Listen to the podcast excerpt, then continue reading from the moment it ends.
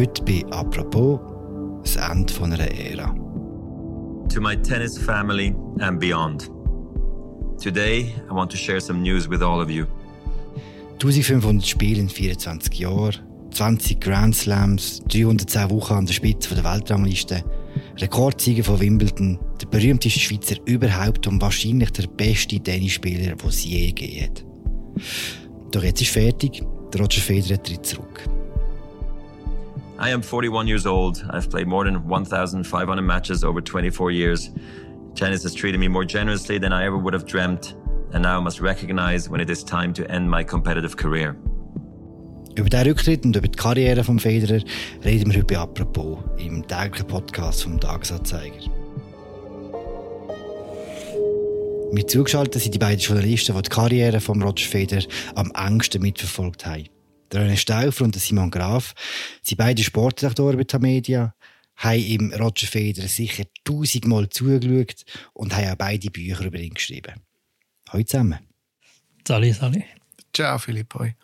Simon René, Roger Federer hat vor einem Jahr sein letztes Match auf der ATP-Tour gehabt und hat seither an einem Comeback geschafft. Eigentlich überrascht es euch, dass er jetzt trotzdem vorzeitig zurücktritt? Nein. Also, dass der Zeitpunkt jetzt eine Woche vom Labour Cup ist, äh, hat mich jetzt schon ein bisschen überrascht. Aber ich, han, äh, ich bin am US Open und habe mit diversen Leuten geredet hinter den Kulissen.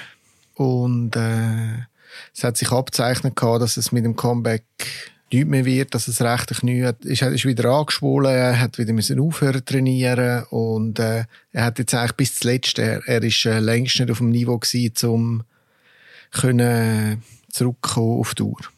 Es ist sicher keine Überraschung gewesen, vor allem an dem, vor dem Hintergrund, dass er jetzt äh, den Lever Cup noch hat spielen weil das ist sein Turnier, da hat er äh, aus der Taufe gehoben das ist auch sportlich nicht so eine wahnsinnige, äh, sage mal, Herausforderung. Da kann er im schlimmsten Fall ein Doppel spielen mit dem Nadal und die Leute jubeln ihm zu auf einem Bein. Und trotzdem kann er das Turnier jetzt noch ein bisschen bewerben. Der nächste Stop wäre in Basel gewesen, Swissindoors, und dort hat es einfach nicht mehr gelangt. Das hat man jetzt gehört. Im Hintergrund, äh, dass er einfach nicht auf dem Fahrplan ist, wo er sein sollte, um wieder auf der ATP-Tour zu spielen. Darum sind wir auch jetzt äh, schon bereit gewesen, dass, dass die Meldung jetzt kommen kann oder nächste Woche zumindest. Ich nehme an, er hat sich seinen Rücktritt ein bisschen anders vorgestellt. Er hat seinen Rücktritt sicher anders vorgestellt, weil er hat gewusst, wenn der Körper nochmal kommt, dann wird er auch gut spielen. Also er ist einer, wenn die Schläge hat er nicht verloren. Er hat, äh, als er das letzte Mal gespielt hat, praktisch auf einem Bein hat er noch grosse grosse Fünfsetzer äh, können gewinnen und ist im Viertelfinale von Wimbledon. Und das ist natürlich seine Hoffnung, dass er nochmal irgendeine äh, die Fitness anbringt, wo er automatisch nachher auch hätte können grosse Match gewinnen. Aber wie wir jetzt wissen, ist das nicht der Fall. The Labour Cup next week in London will be my final ATP event. I will play more tennis in the future, of course, but just not in Grand Slams or on the tour. This is a bittersweet decision because I will miss everything the tour has given me. But at the same time, there is so much to celebrate. I consider myself one of the most fortunate people on earth. I was given a special talent to play tennis, and I did it at a level that I never imagined for much longer than I ever thought possible.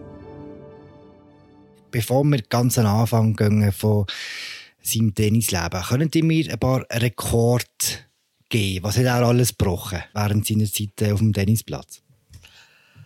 Ja gut, er hat den Grenzler im Rekord natürlich in die Höhe getrieben. Jetzt hat er ihn nicht mehr. Jetzt, äh, er ist bei 20. Dort war er eine Weile lang allen voraus. Gewesen. Vorher war er beim Sampras bei 14. Gewesen.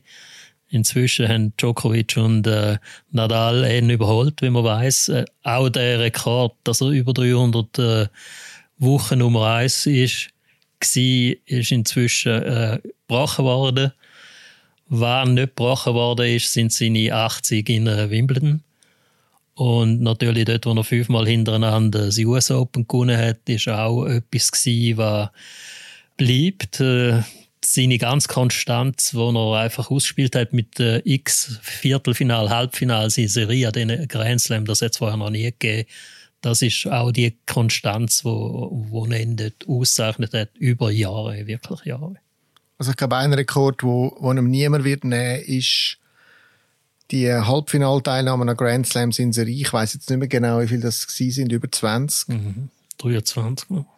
Und das zeigt einfach seine unglaubliche Konstanz über, über so eine lange Zeit. Und auch er ist vermutlich mal krank gewesen während einem Grand Slam oder äh, auch ihn hat es zwickt in all diesen Jahren. Der Rücken ist ja ein steter Unruheherr für ihn. Aber trotzdem hat es dann irgendwie angebracht, das alles so zu managen, dass er äh, immer dran geblieben ist. Und äh, wie der René richtig gesagt, er hat eigentlich so die, das ganze Grand Slam-Rennen hat er neu lanciert und die anderen auch angezogen. Und äh, ob er jetzt da den Rekord hat oder nicht, das ist zumindest eine Schweizer Perspektive vielleicht, äh, finde ich gar nicht so entscheidend, sondern vielmehr, wie er einfach den Sport vorwärts gebracht hat und äh, einfach auf ein neues Niveau gebracht hat.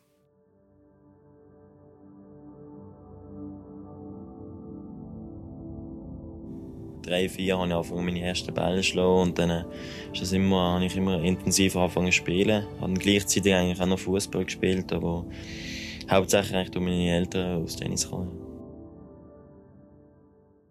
Jetzt würde ich gerne über seine Anfänge schwätzen. Die waren vor über 24 Jahren in Münchenstein, im Baselbiet. Ist eigentlich von Anfang an klar dass er ein Weltstar wird, dass sich hier ein Weltstar entwickelt so gewesen, dass, äh, wo ich ihn das erste Mal gesehen habe, mit 15, da war es in Zürich gewesen, am World Youth Cup, hat er schon fünf äh, Schweizer Meistertitel gehabt und hat wirklich, haben alle gesagt, er ist super, aber er ist ein bisschen Verrückter. Und wo ich ihn das erste Mal gesehen habe, habe ich sagen, er ist absolut ein Verrückter. Weil er hat das Recken nicht nur den umgerührt, wenn er, äh, wenn er den Punkt verloren hat, sondern er hat auch gesagt, tut Double, äh, wenn er äh, einen Ball nicht richtig sauber geschlagen hat. Und ist dermaßen außer sich gewesen, dass ich eigentlich gedacht habe, äh, totale Diskrepanz. Er spielt super, hat den Match nachher auch gewonnen. Aber das, äh, das Temperament könnte ihm im Weg stehen. Und je länger das dann eigentlich gegangen ist, als er mit 16 schon Wimbledon gewonnen hat bei den Junioren, Top 10 ist er dann auch gleich mal geworden. Da hätte man eigentlich müssen sagen, das ist meine Meinung gewesen, so wie der spielt. Entweder gönnt er einen Grand Slam oder es wird nie ein Schweizer Grand Slam gewinnen. Wer ist denn dort der äh, Roger Federer das erste Mal aufgefallen, Simon? Also ehrlich gesagt, etwas vom Ersten war, als ich gelesen habe, als ich noch nicht über Tennis geschrieben habe, dass der Roger Federer als junger Spieler verwarnt oder einen Buß hat müssen zahlen, weil er gegen Best Effort Regeln verstoßen hat. Das heißt, dass er äh, sich quasi nicht bis zum Schluss Mühe gegeben hat. Und äh, ich hatte irgendwie so gedacht, hm, die Jugend von heute. Aber äh, hat es dann, glaube ich, mit der Zukunft, äh, in Zukunft hat es dann schon frei gebracht und hat sich eigentlich meistens Mühe gegeben, oder? Was würdest du sagen, René? Absolut, weil das war in Küblis. Er hat vorher an der Swiss Indoors gespielt vor 9000 und dann hat er in Küblis gegen irgendeinen gespielt, der ohne Ball war und dann ist er einfach rumgestanden und hat verloren und ist verwarnt worden und hat gefunden, völlig zu Recht, hat noch den Finger rausgenommen und hat die Serie gewonnen. Also ist es ist ein Satellite gewesen, nachher nochmal vier Turnier und trotz dieser Disqualifikation hat er sich nachher äh, hat er den Gesamtsieg noch geholt. Also ist hat dort eine gute Reaktion gezeigt. Also ich, ich weiss noch, als ich zum ersten Mal über ihn geschrieben habe, das war äh, im äh, Final 2000 gegen Thomas Enquist. Dort hat man eigentlich schon erwartet, dass er jetzt mal Basel gönnt und hat dann verloren und hat brüllt und man dann ja noch oft äh, brüllen gesehen und ich habe das irgendwie auch noch schön gefunden, dass er äh, selbst nach Sieg hat er seine Emotionen gezeigt und man hat einfach gemerkt, wie viel ihm das Ganze bedeutet. Roger Federer, Wimbledon champion. You better get used to that. Thank you. No, um, it's it's an absolute uh, dream for me coming true, and I was always joking around when I was a boy. I'm gonna win this, and now I have it. And you've had so much support from back home and from everyone here. What's your message to them? Oh yeah, a lot of people came from Basel and home, and it's so nice, you know, to share this moment. And thanks to everybody. Oh, That's great.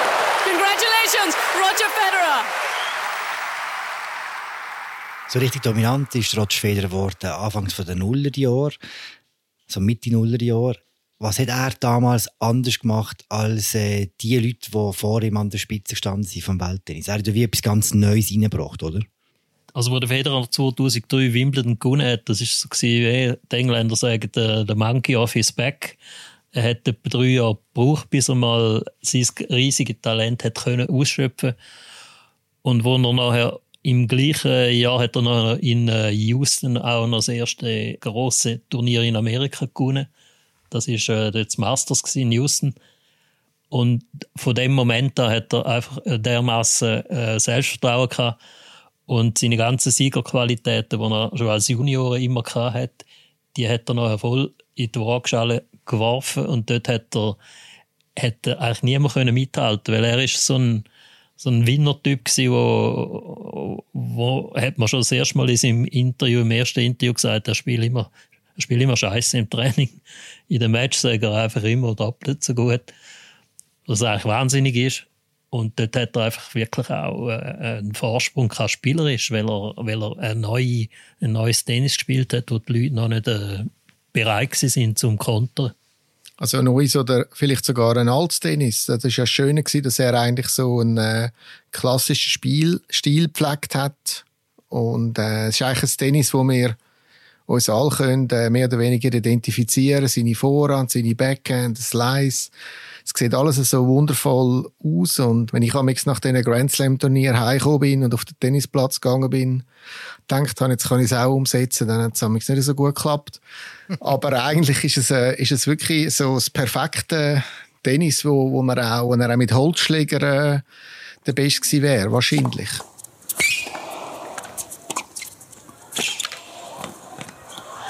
Oh, it's exquisite feel from Federer at precisely the right time. Es ist ein Unterschied, ob jemand dominant ist in einem Sport oder ob jemand eine Ikone wird. Warum ist der Roger Federer zu einer Ikone geworden? Wie ist das passiert? Ich glaube, eine Ikone ist er geworden durch das, dass er erstens mal auf der ganzen Welt überall gewonnen hat, dass er seine äh, Natürlichkeit bewahrt hat, dass er zu einer Figur geworden ist. Er ist nicht irgendeine äh, künstlerische Darstellung gewesen, sondern er hat die Authentizität mitgebracht von seinem Wesen, was der Simon schon gesagt hat, oder? Er hat brüllt, er hat in sich hinein äh, schauen lassen. Er ist auch an Pressekonferenzen äh, immer sehr ehrlich gewesen. Do you train really hard in the off season? Can you give me any tips, anything you can talk about? No, it's all talent. I don't work. I just sit on the couch. you, you thought you had something going, right? That you were one of those, like was Lendl, that you know made us generation work hard. Not with me anyway. I, I didn't get inspired. No. Er hat mit den Leuten kommuniziert, mit den Fans kommuniziert. Und jeder hat ihm angemerkt, wie gern dass er das Tennis hat. Und ich glaube, das mit seiner Natürlichkeit und sein, seinem Auftreten, mit seinem Charme, mit, sein, mit seiner Bescheidenheit auch, das hat ihm äh, einen wahnsinnigen äh, Ausnahmewert gegeben in dieser Sportwelt. Also ein Alleinstellungsmerkmal, wie, wie eigentlich selten äh, zu sehen ist. Also ist klar, wenn er äh, Zeit hat, er braucht. Aber ich glaube, äh, wirklich die, äh, dass er einfach so gern, er hat eigentlich das gemacht, was er gern macht. Er spielt nämlich gern Tennis. Und man hat ihm das angesehen. Und ich finde, es ist etwas Wunderbares, die Leute zuzuschauen oder zu erleben, die genau das machen, was sie wollen. Wenn du einen Podcast machst, dann gehst du in dem auf und der Roger Federer, äh, der will einfach auf den Platz gehen. Dort, wenn du ihm im Training zuschaust, wie er mit dem Ball spielt, wenn er mit jedem äh, Schlag irgendwie ein einen anderen Spin will machen er hat einfach irgendwie die, die Verspieltheit hat er einmal, das ist vielleicht Gott gegeben, und die hat er irgendwie nie, die hat er immer gepflegt und die hat dann immer begleitet und äh, das ist einfach äh, etwas unglaublich Schönes gewesen, ihm dabei zuzuschauen.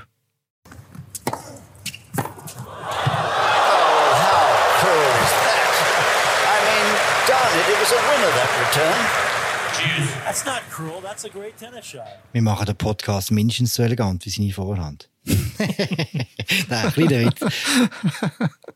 Die andere Seite von dem, was ihr jetzt gesagt habt, ist, dass man in der Schweiz auch ein wahnsinnig unkritisches Verhältnis mit ihm hatte. Und das ist eigentlich fast untypisch für die Schweizerinnen und Schweizer, oder? Weil, weil gekrittelt worden an ihm ist eigentlich fast nie. schon so gewesen, dass man eigentlich, wenn man mal etwas geschrieben hat, das ein bisschen negativ war, also hat es auch gegeben, gerade im Davis Cup, wenn er den Davis Cup ausgelassen hat und mit fadenscheinigen Begründungen, wenn man dann irgendwann mal ein bisschen kritisiert hat, da ist sofort äh, gerade eine Welle von, von Entrüstung. Ich muss sagen, es hat nicht so viel äh, Anlässe gegeben, um ihn zu kritisieren. Und er ist ja auch ein, wo, wo es allen recht macht und wo, wo, wo sehr sympathisch überkommt. Trotzdem hat es immer irgendeine Szene gegeben, wo einfach der Federer gehasst hat. Vielleicht wegen dem Sport, weil er zu viel Geld verdient. Also er hat schon gewisse äh, Haters hat's da schon immer rumgehabt, aber die haben sich natürlich nicht können bemerkbar machen, weil die sind noch niedergebrüllt worden. Das ist, äh, ist glaube ich, heute noch so. Also ich sehe es nicht genau so. Also ich glaube, er hat, er hat sich ja wirklich extrem Mühe gegeben, dass er, äh, dass er nicht auffällt in dem Sinne, also er zeigt sich nicht, äh, hat nicht ein luxuriöses Leben gezeigt, oder? In der Schweiz ist man ja sehr schnell neidisch und äh, ich glaube, er hat sich, ist sehr darauf bedacht gewesen, dass er ganz normal bleibt und, und ich glaube, er ist auch in anderen Sphären als mir, aber trotzdem ist er irgendwie recht normal geblieben und also im normalen Leben hat er sich sehr Mühe gegeben, dass er nicht abhebt und äh, auch der Erziehung so wie ich das erlebt habe von seinen Kindern. Und äh, ich habe eigentlich ehrlich das Gefühl, dass vor allem in den letzten Jahren als Journalist hast du fast mehr können gewinnen, wenn du den Federer kritisiert hast, als wenn du ihn äh, gelobt hast. Also, als ich vor einem Jahr mal äh, am US Open Artikel gemacht habe, dass er, wo er wo ich kritisiert habe, dass er nur noch als Werbefigur auftritt, da habe ich unglaublich viele Zuschriften von Leuten bekommen. Ja, super, dass es mal einer sagt und so. Also ich glaube, Neid ist schon ziemlich ausprägt in der Schweiz, aber es ist natürlich auch so, dass Leute, die positiv sind oder etwas gut finden, dass die sich nicht melden, oder? Also von dem her, ich habe das Gefühl, in Amerika wäre er Amerikaner, wäre er fast noch mehr vergöttert worden als in der Schweiz. Also gerade bei uns in der Schweiz ist vor allem vielfach, habe ich immer gehört, jetzt hat er doch den, den richtigen Moment verpasst zum Abtreten. Er sollte doch jetzt abtreten. Und da bin ich äh, überhaupt nicht der Meinung gewesen, weil Tennis ist ein Sport, wo am Schluss zählt sowieso nur Sieg. Also er kann sich erstens mal seine Karriere gar nicht kaputt machen, indem er jetzt noch ein paar Mal verlieren. Das hat der Björn Borg hat am Schluss äh, ein Jahr lang nur verloren bis im Comeback. Von dem redet niemand. Aber ich habe effektiv schon 2008 hat eine Kollegin aus meinem Bekanntenkreis schon gesagt, jetzt hat er den, jetzt hat er den Rücktrittsmoment verpasst, oder? Er ist einfach doof. also ich, ja. ich muss ehrlich sagen, also heute ist ja der Tag, wo er zurückgetreten ist, oder? Und irgendwie man stellt sich ja dann so ein bisschen vor, wie es ist und äh, ja, ich habe vielleicht ein bisschen eine romantischere, romantischere Vorstellung von dem Tag als, als jetzt, wenn er irgendwie ein Instagram-Video postet. Aber äh, ja, jetzt ist, jetzt ist der Tag gekommen, es ist, es ist vielleicht äh, es ist gut so, ja. Wenn man auf seine Karriere zurückblickt, geht das nicht ohne einen Vergleich mit dem Rafael Nadal und dem Novak Djokovic, das, das Trägerstehen, wo, wo Tenniswelt lang äh, dominiert hat. Macht der Vergleich Sinn? Zwischen den drei? Kann man sagen, wer von denen der Beste ist? Ich glaube, um den Vergleich kommt man gar nicht um, weil die haben ja das äh, Grand Slam-Rennen in eine, in eine Dimension vortrieben und das Tennis beherrscht. Also, die haben jetzt 63 Grand Slam gewonnen in den letzten, äh, seit sie da dabei sind, seit 2003. Die haben den, am Rest haben sie auch nur noch pro lassen. Es hat nie, nie zuvor so eine so eine Dominanz gegeben von drei wenigen Spielern, zumindest nicht auf Grand Slam-Ebene. Wobei, muss man sagen, heute sind Grand Slam natürlich viel wichtiger geworden. Früher haben viele, die, viele haben gar nicht alle gespielt. Und trotzdem muss man sagen, dass äh, die Vergleich, die prägen das Tennis und um die kommt man nicht um. Das ist klar, der Federer kommt jetzt dort am Schluss ein bisschen schlechter weg. Er hätte aber auch können viel besser wegkommen, wenn er zum Beispiel auf Sand nicht so gut gewesen wäre. Dann hätte er viel weniger gegen den Nadal verloren, hätte er vielleicht auch eine bessere Bilanz. Der Djokovic ist von diesen beiden im Sog gewachsen und hat seine eigene Geschichte geschrieben. Aber der Auslöser, dass äh, das Niveau so gestiegen ist, ist sicher vom, vom Federer rausgekommen. Und dann ist der Nadal als komplettes Gegenteil, Kraftpaket mit diesen vernichtenden Schlägen und der junge Spanier, der nichts zu verlieren hat, das sind äh, Rivalitäten, die werden die Geschichte überleben vom Tennis. Also du fragst natürlich, wer ist der Größte, oder? Das wollen ja alle wissen. Es ist noch nicht fertig. Also beim Federer ist es fertig, Nadal und Djokovic spielen noch. Und ähm, ich glaube, das wird man gar nicht so. Man kann sagen, wer ist der erfolgreichste oder wer hat am meisten gewonnen, aber ich glaube, der Größte kann man fast nur messen an der Ausstrahlung oder an, an seinem Vermächtnis. Und ich glaube, wenn man das nimmt, ist der Federer der Größte. Vor dem Nadal und dem Djokovic. Und äh, wenn man einfach die Popularität anschaut, ich bin in dem, in dem Jahr wieder in Wimbledon gewesen, dann haben sie zum ersten Mal haben sie wieder äh, eine Queue gehabt, also die Schlange, wo du kannst übernachten mit dem Zelt, äh, zum Ticket zu bekommen. Und die ist ohne Federer ist die noch etwa ein Drittel gewesen, oder ein Viertel von dem, was sie vorher war. Kein Asiaten mehr. Und äh, äh, es ist wirklich extrem, also extrem viel weniger Leute. Es kann auch ein bisschen wegen Covid sein. Aber äh, all die ganzen Federer-Fans sind nicht mehr da gewesen. Und er hat da schon den Sport extrem prägt. Aber natürlich muss man, äh, ich meine, der Rafael Nadal, es ist, ist völlig überirdisch, was der, was der mit, was für Schmerzen, was er irgendwie mit dem äh, Fuß, wo äh, taub ist, äh, Roland Garros gönnt oder der Djokovic, wo eigentlich spielerisch nichts Besonderes hat, aber so einen unglaublichen Willen und so eine unglaubliche Athletik, dass er eben gleich alle zermürbt. Äh, also das sind äh, all drei oder vier Jahre extrem eindrückliche Persönlichkeiten. Du riefst gerade Stichwort mit Wimbledon. Wir müssen einmal an einen recht harten Moment zurück von der Karriere von, von Roger Federer. Es ist äh, Sommer 2019. Im Wimbledon-Finale, fünfter Satz. Der Federer hat Matchball bei eigenem Aufschlag gegen Djokovic und verliert dann trotzdem. Ist das eine von seinen härtesten Niederlagen gewesen, von seiner Karriere? Ja, ich würde sagen, die zweithärteste. Also die härteste war Wimbledon 208 würde ich sagen, da bin ich nicht gewesen, da bin ich äh, in, äh, in Zürich gewesen und der René ist vor Ort gewesen, was dunkel geworden ist und er entthront worden ist nach seinen fünf Wimbledon-Siegen in Serie. Vom Nadal, muss man sagen. Vom Rafael Nadal, genau. Und äh, das ist sicher Nummer zwei und äh, ja, wir sind dort beide auf der Pressetribüne gesessen und haben, äh, haben echt gemerkt, es sei vorbei, wo er zwei Matchspiele hat.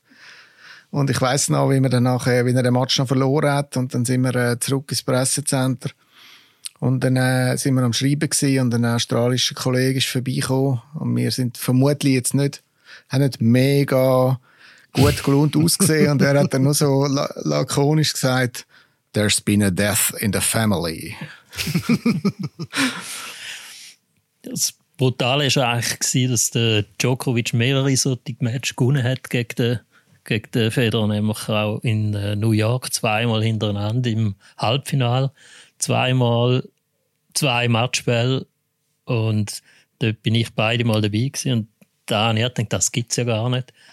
Er hat auch noch andere Matches verloren gegen den Djokovic, wo man das Gefühl hatte, sollte er gewinnen. Einmal im US Open auch, was dort äh, so, äh, wo er dort so wahnsinnig viele Fans auf der Seite hatte, der Roger.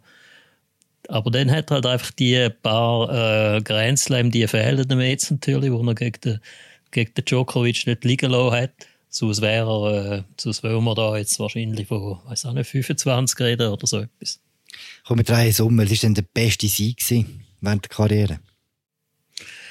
Für mich ist, für mich ist klar gewesen, der, der Sieg in 2017 am Australian Open gegen den Nadal nach einem halben Jahr Pause, wo er über vier Jahre hat er keinen Grand Slam mehr gewonnen. Dann ist er gekommen, dann war er 3-1 hinten im fünften Satz und hat tatsächlich noch, hat noch eine halbe Stunde äh, gespielt. Äh, eine halbe Stunde, die ich jedem würde empfehlen die sich nochmal nachzuschauen, wenn es ihm langweilig ist. Und, und hat das gewonnen. Das ist äh, absolut unfassbar gewesen auch für ihn selber, auch ich denke für ihn und alle, die dabei sind, wahrscheinlich das, das märchenhafteste Turniererlebnis.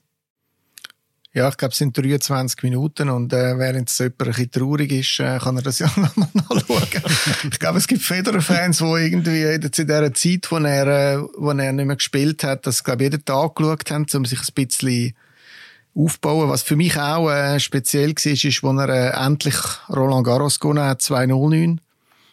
Und einfach, weil, weil das ist irgendwie das Grand Slam gewesen, wo, wo ihm immer äh, entwischt ist, weil ihn der Rafael Nadal geschlagen hat, jedes Jahr hat man wieder gedacht, ja, jetzt packt er, jetzt packt er. Und jedes Mal ist er wieder abprallt. Und äh, jedes Mal an diesen Sündigen sind der René und ich von dieser Anlage führen in Porto gelaufen und äh, irgendwie zu Abend um 11 Uhr und es hat geregnet. so, und dann plötzlich, irgendwann einmal hat es dann geschafft, wo der Rafael Nadal äh, in den ersten Wochen ausgeschieden ist, gegen also, Robin Söderlin. Er hat genau eine Chance gehabt dort zum Paris gewinnen und er hat sie gepackt. Das ist schon noch bemerkenswert. Alles vergangene Zeiten. Roger Federer ist zurückgetreten. Was wird von ihm bleiben?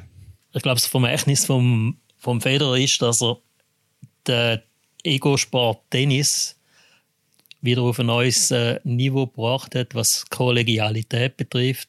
Er hat die Spieler zusammengebracht. Er hat äh, gezeigt, wie viel das man zurückgeben kann an die Fans, an, an, an Zuschauer. Früher, also zu den Zeiten, wo ich da noch angefangen habe schreiben mit McEnroe, Connors und äh, Nastase und das ist so eine egozentrische Szene gewesen, wo niemand hat einfach etwas geben oder möglichst wenig geben. Und dann ist der Federer gekommen und hat gefunden, das ist doch, ist doch lässig, wir machen ja alles gleich und sind doch coole Sachen und, und das sind, äh, wir sind alles Weggefährte und Journalisten helfen mir, die Schönheit und, und die Spannung vom Tennis zu transportieren. Und so hat sich die ganze Atmosphäre innerhalb von der, von der Wettkampfszene äh, hat der Federer auch beeinflusst. Er hat selbstverständlich auch spielerische äh, Input gehabt, aber ich denke, dass er, dass er da wie für, äh, wie für eine Trendwende gesorgt hat und das ganze Tennis ein bisschen äh, revol revolutioniert hat, würde ich sogar sagen. Also ich habe das Gefühl, er lebt weiter in, in ganz vielen Spielern. Wenn er nicht gekommen wäre, wäre, ich habe das Gefühl, wäre das Tennis, zumindest bei den Männern, sehr ein eintöniges geworden. Und er hat wie einen anderen Weg gezeigt, wie man auch spielen kann. Äh, sonst verspielt, spielerisch, angriffig. Wenn man jetzt zum Beispiel einen, äh, Carlos Alcaraz anschaut, der neueste Shootingstar, der jetzt gerade das US Open gewonnen hat mit 19, der spielt sehr viel Stoppball, der spielt Lobs, der greift an, der geht das Netz, spielt Surf und Volley. Ist so ein bisschen, äh, soll ich sagen, die moderne Reinkarnation vom Roger Federer, wo ja auch sein grosses Vorbild war. Und ich glaube, er hat einfach den Sport, äh, hat den Sport wieder auf eine andere Ebene gebracht, wo durch die ganze Racket und äh, Seitentechnologie sehr eintönig geworden ist. Also wenn man es vom Tennis her betrachtet. Er mag ja auch noch rennen. Wenn man so lange über einen Menschen schreibt wie dir zwei, was macht es denn mit einem, wenn der zurücktritt? Das ist eine gute Frage, aber es ist ja so, dass am Schluss die letzten zwei Jahre oder anderthalb Jahre sind einfach nicht mehr gleich gewesen. Er hat einem nicht mehr viel gegeben. Er ist äh, abgetaucht. Also seit äh, anderthalb Jahren, seit Wimbledon, ist man, also letztes Jahr Wimbledon ist sowieso Corona gewesen. Den habe ich gar nicht jetzt gesehen bekommen, außer auf dem Platz. Und, und auch seither hat er Tennis-Szene gemieden. Er hat viele Sachen gemacht, die für ihn gut sind. Er hat für seine Sponsoring-Partner geschaut. Er hat aber auch noch für seine Stiftung geschaut. Das äh, ist ja auch eine große Geschichte. Aber der Abschied so vom Federer, der ist jetzt, sagen wir, für mich nicht heute, sondern der ist jetzt wahrscheinlich schon in, äh, in äh, Wimbledon letztes Jahr passiert wo er dort rausgelaufen ist nach dem 0 zu 6 und darum habe ich jetzt da nicht einmal irgendwie so eine wahnsinnige sentimentale Stimmung in mir rein. Ich schon. Also, ob schon, es ist irgendwie ein Abschied auf Raten gewesen, wie der René richtig sagt, oder? In den letzten eineinhalb Jahren hat man den, haben wir den Roger kaum gesehen auf dem Tennisplatz. Ich habe ihn äh, interessanterweise ab und zu in meinem Tennisclub gesehen, wenn er mit den Girls gespielt hat oder so.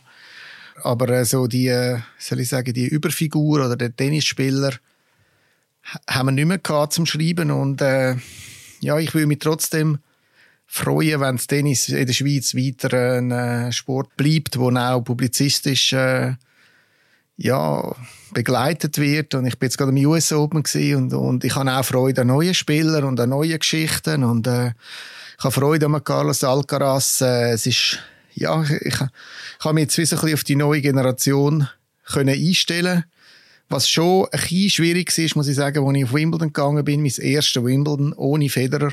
Ich bin 2002 das erste Mal dort gewesen. Und das erste Wimbledon ohne Federer, es hat schon etwas gefehlt, das muss ich sagen. Aber äh, ja, vielleicht müsstest du mich morgen morgen einmal fragen.